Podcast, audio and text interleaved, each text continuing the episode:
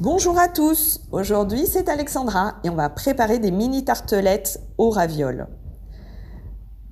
Pour cette recette, il vous faudra un moule à mini tartelettes, une pâte brisée, 120 ravioles du Dauphiné congelées, 50 g de gruyère râpée, 150 ml de crème fraîche.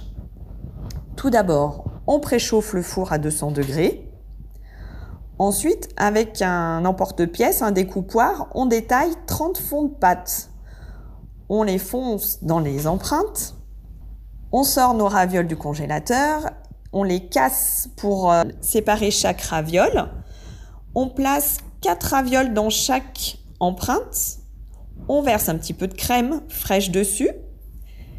On recouvre de gruyère râpée et on enfourne à 200 degrés pendant un quart d'heure, 15 minutes. Et voilà, vos mini tartelettes apéritives sont prêtes. Bon appétit